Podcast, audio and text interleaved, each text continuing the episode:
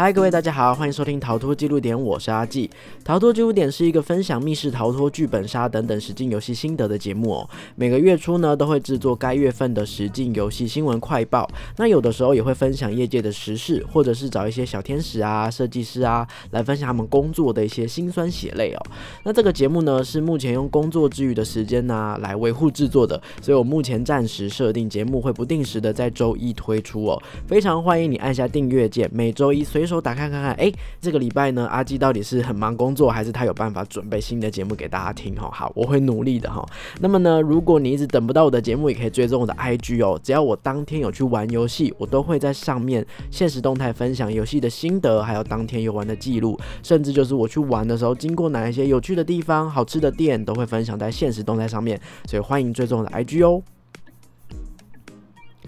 之前跟大家分享呢，我心目中目前为止第一名的谜题包是由居家米姐推出的“咕咕呱呱大冒险”可爱的密宝哦。在心得发布之后呢，我还是念念不忘了好久，甚至后来我在跟别的密室逃脱的设计师聊天的时候呢，我有拿出来当做一个优秀的范例来讨论说，哇。人家这么有创意哦，那我们该怎么办哦？这样子，时隔一年，居家米姐推出新作品了，而且这一次呢，还是重磅邀请到了超级大明星来担任谜题包的主角哈。新作品《蛋黄哥懒得去旅行》目前已经正式贩售喽。那这一次呢，很开心再次收到了居家米姐的邀请，感谢感谢哈，让我可以抢先在第一批体验到这一款谜题包哦。所以今天这一集就是热腾腾的。蛋黄哥懒得去旅行的心得分享。那在开始心得之前呢，先跟大家预告。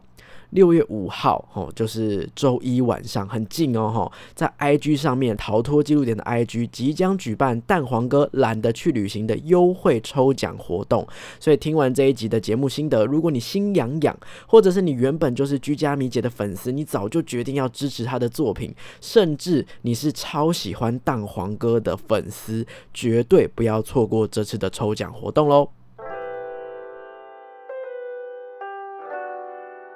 那当然，为了有一些是第一次接触到谜题包的新手，哎，什么是谜题包呢？他们可能不太了解，所以我这边还是稍微解释一下哦。谜题包呢，其实是一种已经行之有年的解谜游戏，它就是一种游戏的形式。那设计的工作室会事先把所有的谜题、所有的关卡、你会用到的道具整理包装成一套，一次贩卖整包给玩家。那玩家买回来之后呢，依照上面的纸本说明书，或者是他可能会要求你搭配特定的手机 APP，照上面。的指示来进行游戏解谜哦，依照顺序啊，玩家有可能会阅读不同的章节啊，或者是拆开不同的信封啊，拿到不同的东西，完成了上一关才可以继续往下打开更多的东西来解下一关哦。这一次的蛋黄哥呢，他们是户外谜题包哦，户外谜题包会要求你实际的走出家门，依照每一个关卡的指示，你要找到特定的地点才能够完成解谜。那解谜的时候多半也会要求你把手上的东西跟实际现实的景物互相搭配才能够过关哦。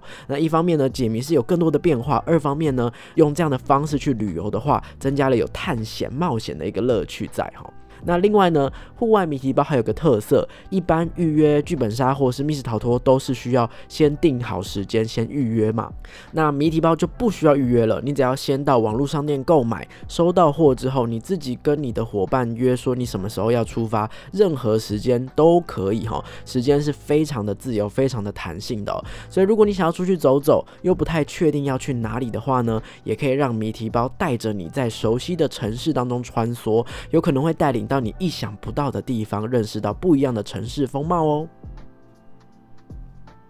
那呢，接下来的心得呢？为了要快速称呼哈，那我会把蛋黄哥懒得去旅行直接简称叫做懒得去旅行哦。这一次的懒得去旅行呢，是居家米姐跟三丽鸥合作，一口气推出了台北版、台中版、高雄版三个城市都可以玩哦，着实是个大工程呐。那我所选择的呢是台北版，台北版大概是五月中我就收到货了，然后我就立刻跟身边的好朋友瞧好时间哦。而且我身边的朋友听到说哈是居家米姐的游戏，一定要玩。一定要玩。他们甚至还不知道是蛋黄哥还是什么内容，只是因为居家米姐上一版就是咕咕呱呱给他们的那个惊喜感太大了，所以他们决定一定要立刻跟到这一款哈。然后呢，就赶快调好时间，决定五月三十一号赶快去旅行这样子。那延续咕咕呱呱的这个精美设计呢，这一次一样哦，从超商取货开始，外盒就已经有各式各样慵懒的蛋黄哥在上面了。然后打开之后呢，这次的提袋是托特包哈，还有里面还有七个关卡的信封，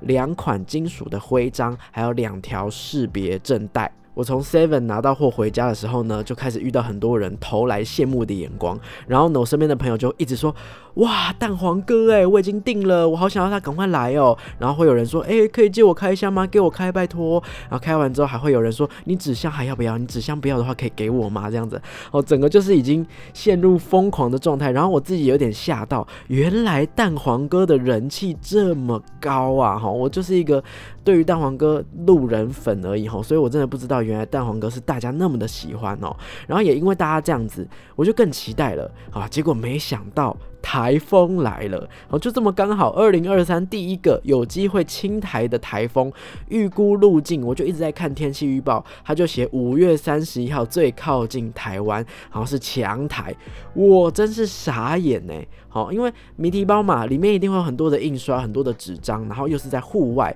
天气是很决定性的因素，我就只好赶快跟原本约好的伙伴们商量说怎么办？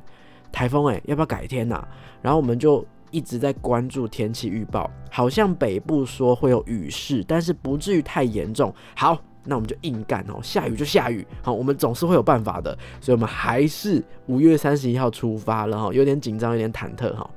那台北版的懒得去旅行呢？他们在官方网站上面是有特别提醒的，有部分的场馆呢周一会休馆，所以记得不要在周一去进行游戏。另外呢，游戏时长他们预估是五个小时，天黑之后是有可能会影响视线的，所以官方建议要从早上十一点开始进行会比较刚好哈。然后五月三十一号当天起床，好很好，我没有赖床哦。这首先因为早上十一点不是我的作息时间哈。好，那时间还早。一拉开窗帘，哎，外面没有下大雨，甚至还有微微的阳光，我是受到了神明的眷顾啊！哈，好，然后呢，就开始出门前的各种行李准备，袋子里面有一张注意事项，哈，请各位注意哈，这个注意事项。不要当做一般的说明书不看它，乖乖的看呐哈。前面有说过，谜题包是依照指示来进行解谜的游戏形式，所以这一张注意事项很重要，尤其是你要照着它来清点所有的内内容物哦，确定自己带到所有的东西都出门，除了纸箱之外，包含刚刚说到的赠品、徽章啊、识别证啊，都要带哈。在游戏当中会用你意想不到的方式变成游戏的元素之一哦。那另外呢，也要记得加入游戏的官方赖账号，有一些线索提示啊，是透过赖来发放的。那如果呢你卡关了哈，需要他给你额外的提示，也是可以直接用赖去开启的，上面的标识非常的清楚。最后还有个额外的好处是，我觉得用赖验证哈，因为呢我有一点小小的完美主义洁癖，如果解开答案的第一时间点，我就直接写在答案纸上面，事后发现啊我解错了，你要进行涂改，我就觉得。不漂亮了哈，我想要我的版面是干干净净的哈，所以呢，加入官方赖的好处就是你可以在上面先输入答案验证，答对了你再誊写上去哦，这是一个对我来说的好处。这样子好，然后在家里准备好这一切之后呢，我们就可以出发了。第一站我们的集合地点在台北车站。那为了要符合旅行的精神呢，我们当然是非常悠闲的，先找了一间台北车站附近好吃的早午餐店。诶，那家早餐店不是随便的早餐店，那家早餐店的炒。面面真的是很好吃又很便宜哈。好，我有把那间店放在我 IG 的现实动态的精选，大家有机会可以去吃吃看哈。好，这个就是懒得去旅行这一包谜题包的优点，你不需要赶，你不需要紧张哈。你想要路途中看到什么好吃好玩的就去逛，好，随时可以绕过去，吃饱喝足之后呢，你想要解谜再来解谜这样子。那接下来呢，我们就阅读了这个开场故事哦。一样呢，这一次懒得去旅行是走一个非常疗愈的风格哦。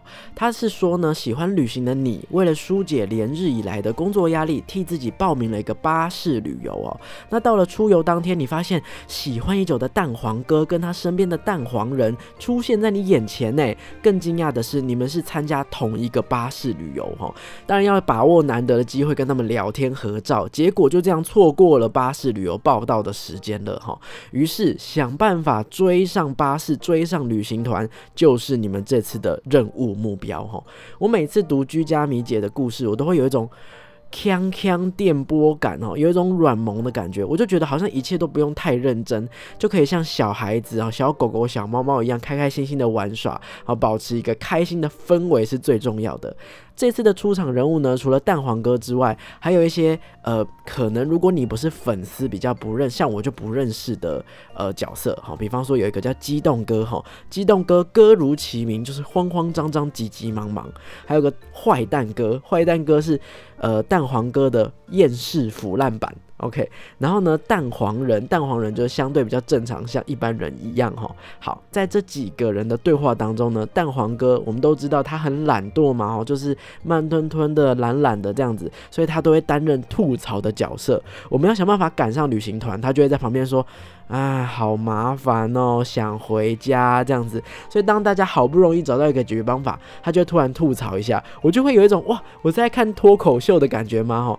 常常就是一轮到蛋黄哥说话，我就会喷笑出来哈。再来还有一个特别的地方是，这一次连玩家也是有设定个性的哦。我们所扮演的玩家是一个热爱解谜，也有点喜欢电影的上班族。所以呢，我们在与蛋黄哥一行人的对话当中，是可以很明显的感受到每一个人，包含我们的人物个性，非常的立体。那也因为每个出场人物的个性都更鲜明了，这次的解谜过程，我们一行人是一致感受到剧情是更完整、更立体的。然后我们也忍不住每一个人直接认。领一个声音哈，我们就会在现场哦，要阅读故事的时候会哦。我轮到我了，我就念完这句，然后呢，再把纸本传给下一个扮演这个角色的人，就很像我们在路边直接玩广播剧哈，就那份稿这样传来传去，我们就开始玩声音对话，然后讲的很大声，路人经过应该觉得我们都很怪哈，我们完全没有羞耻感，可是呢，也因此代入感更好更直接，我觉得超可爱，我很喜欢我们那样子。然后呢，当然对话也是一个很大的工程，到底居家的谁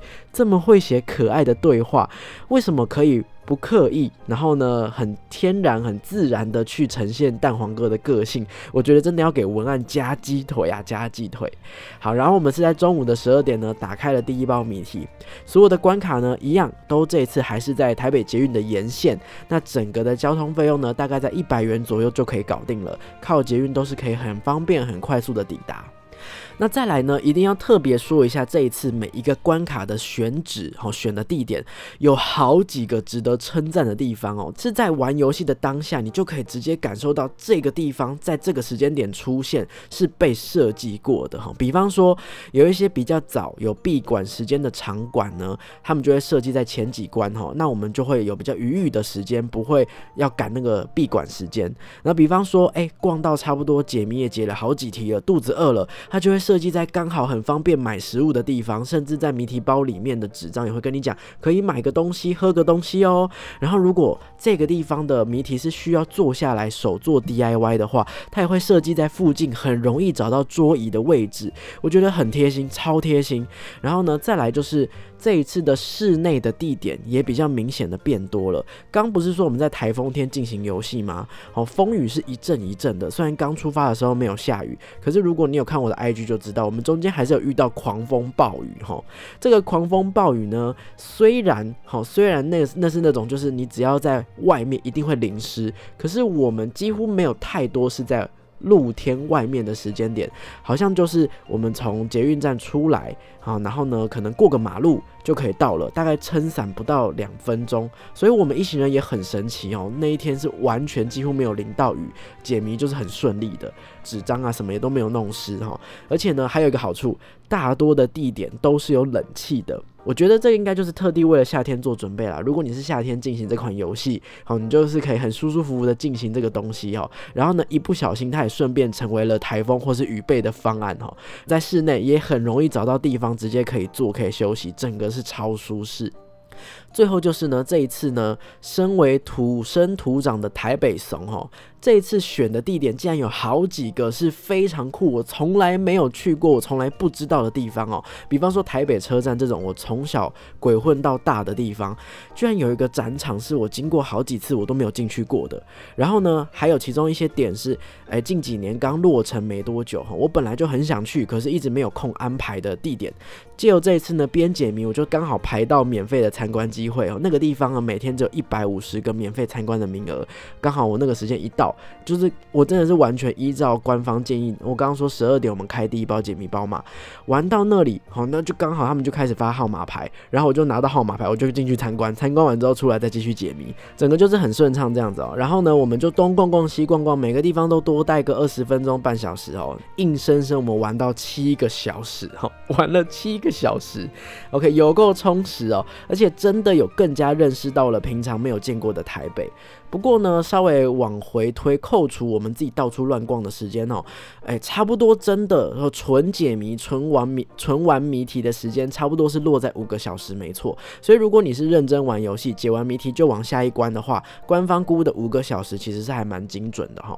好，那再来谜题包呢？解谜的部分怎么样呢？哈，这一次懒得去旅行呢，是采取循序渐进的方式。前面一开始非常的轻松，但是每过一关就稍微提升一点难度，慢慢到了游戏的中段，就会有一个明显的感觉，哦，好像比咕咕呱呱还要提升难度了哦。哈，这一次每个题组里面需要操作的步骤是变多了。单个哈，比方说这一关这个题组里面彼此的串联更多哈，好，什么意思呢？有点复杂，但是为了避免暴雷，我还是说的比较隐晦一点哈。好，你有可能在这一关里面解了第一题，会有第一个答案。然后呢，再来解第二题，会有第二个答案。哦，但是这个第一个答案、第二个答案，并不是解开来就没用了，就结束了。刚刚的答案呢，都有可能会在接下来的第三题、第四题作为提示，或者是作为题目的一部分再次被用到。其实这个设计方式已经在咕咕呱呱出现过了，但是呢，在这一次懒得去旅行当中执行的更彻底，也因此呢，设计上更完整。哈，在体验的当下会有一种，哎，怎么又回去第一个答案？哦，又用到了。哈，一直回马枪回。马打枪的感觉，这个对于喜欢解谜的人来说，其实是有一种爽感的，就有一种哇哇，世界上的所有东西都被串联在一起，都有关联的感觉哈。就是文本上面是很爽的，但是当然啦，复杂度会提高了哈。所以提醒大家，当你去阅读题目上面的文字，第一次看不懂没关系，它的这个呃题目上面会有一些空格哈，也就是说，当你解开答案，你要去填空格，乖乖的写上去，记得要带笔哦，一定要乖乖的写上去。写完之后呢？一次在阅读，你才不会漏掉一些小细节。上面的文字其实都是呃有精心安排过、有精修过的，所以其实你慢慢看是一定可以理解，或者是换一个人看一定可以理解的哈。那理解完毕之后呢，你就能够按照上面的指示说明哈，搭配你的一些呃道具。搞出一连串很华丽的操作，哎，很奇怪哦，平凡无奇的纸张居然会像俄罗斯娃娃一样哦，操作一次解开一层，然后你换个方式再操作第二次，又能解开新的东西，在有限的物品上面，可以让你有一种逐步拆解，就好像你在玩密室逃脱，打开一间，还有一间，再打开一间，还有一间，一直不断有新的东西冒出来哈，这就是居家迷解让我最喜欢他们的一个重点。创意，因为谜题包难免会以纸本输出为主，但是纸张能做出什么事情呢？我原本以为咕咕呱呱已经很厉害了，就是已经把纸张的变化用到了淋漓尽致。但是这一次的懒得去旅行当中，它依然还是呈现了咕咕呱呱没有看过的新手法哦。它搭配了新的配件、新的赠品的用法，然后经过玩家自己的手工变化，变成一种很动态的解谜方式，不是只是一页一页看文字读书而已哈，一点都不无聊，是非常动态的。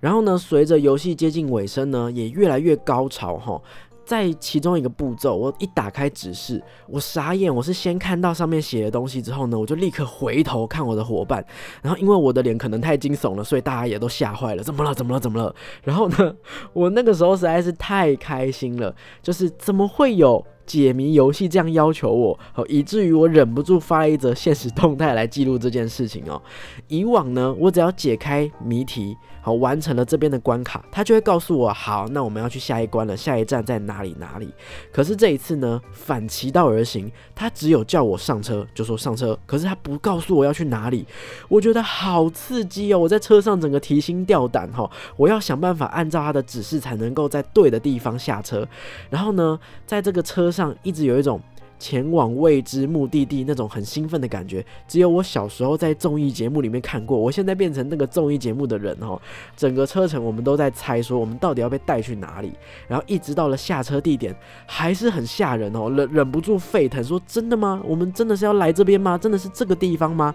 然后。就是很兴奋哦！难道我们的蛋黄哥旅行团要干大事了？我们要我们要做一些翻天覆地的大事吗？哈，在这个地点里面呢，还继续被带到一个我从来没发现也没想过哦，原来台北有这样的一个地方，那里真的很舒服哎哈！我们到那个地方呢，已经是游戏的尾声嘛，所以时间大约是六点多，天空还是亮的，然后而且也变得比较凉爽，那个地方还可以看到很酷的景观，所以我会有一种。秘境感，在台北市当中居然还有这么一个小天地啊！这种感觉哈，在这里我们要完成最后一关。那通常呢，居家迷姐的最后一关都会放最令人期待的事情，就是机关大秀哈。诶，谜题包这种全部都是平面扁扁纸张的东西，要怎么变成立体的机关酷炫大秀呢？哈，当然。还是需要一些 DIY，所以非常贴心，附近就有桌椅，我们就赶快找好位置，按照步骤一步一步的操作。那这边的步骤呢，居家米姐拆的更碎，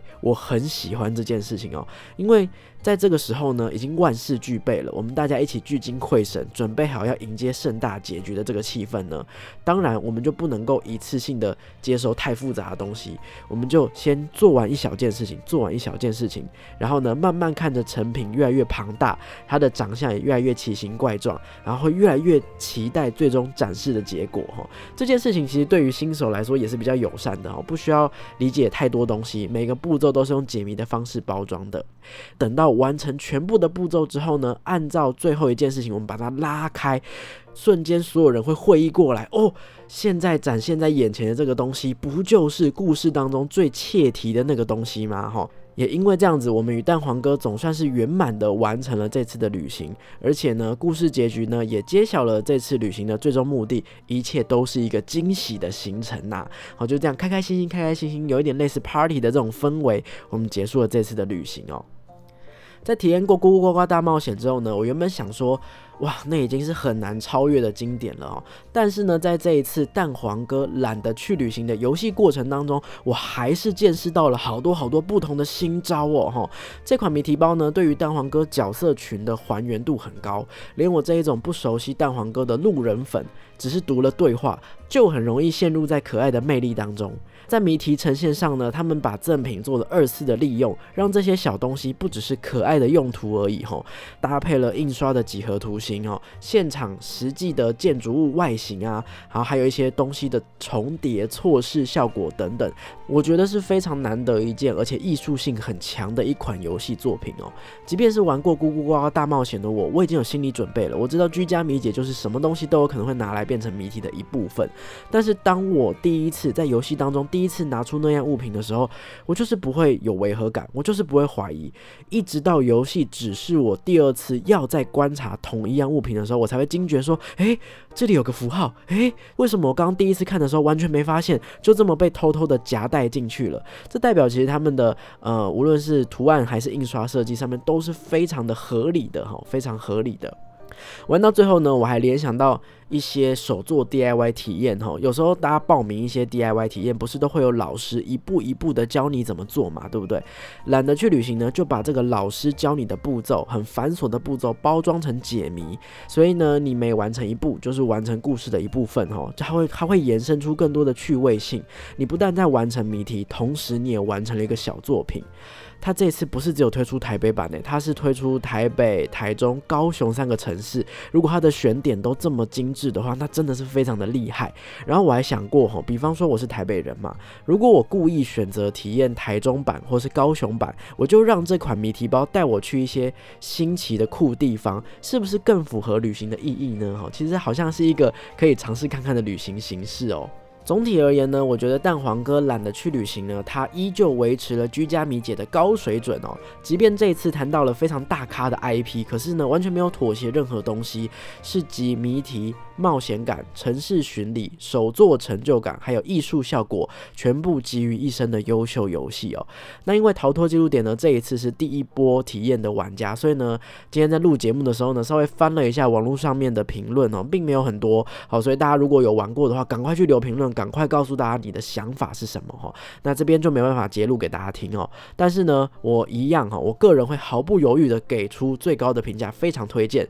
建议大家不要错过，可以先买起来，然后再慢慢的揪团哦。这一款谜题包的游戏时间呢是到二零二四年的二月二十九号。如果你听了节目觉得有一点点心动的话，刚刚提到的抽奖活动就是你的好机会啦哈。在这个礼拜一，也就是六月五号的晚上九点，逃脱记录点的 IG 要来举办抽奖。活动啦。在六月五号的晚上呢，我会发布一则这个抽奖的文章哦，所以呢，你只要在六月十七号以前，在这个文章下方标记两个朋友留言回答问题哦。回答的问题是你想要带你的朋友们去哪里旅行呢？我会在六月十八号抽出三名玩家哈，可以获得谜题包的优惠码哦，所以你在购买的时候就可以打折了哈。那记得回答问题要用心一点啊，越有创意，你被抽中的机会才会越高哈。我会审核你们哈。那么以上就是。是本集的心得啦，哈，其实非常开心可以收到居家蜜姐的邀请两次哈，而且呢，也可以就是很开心的发现说这两次的呃游戏内容都可以让我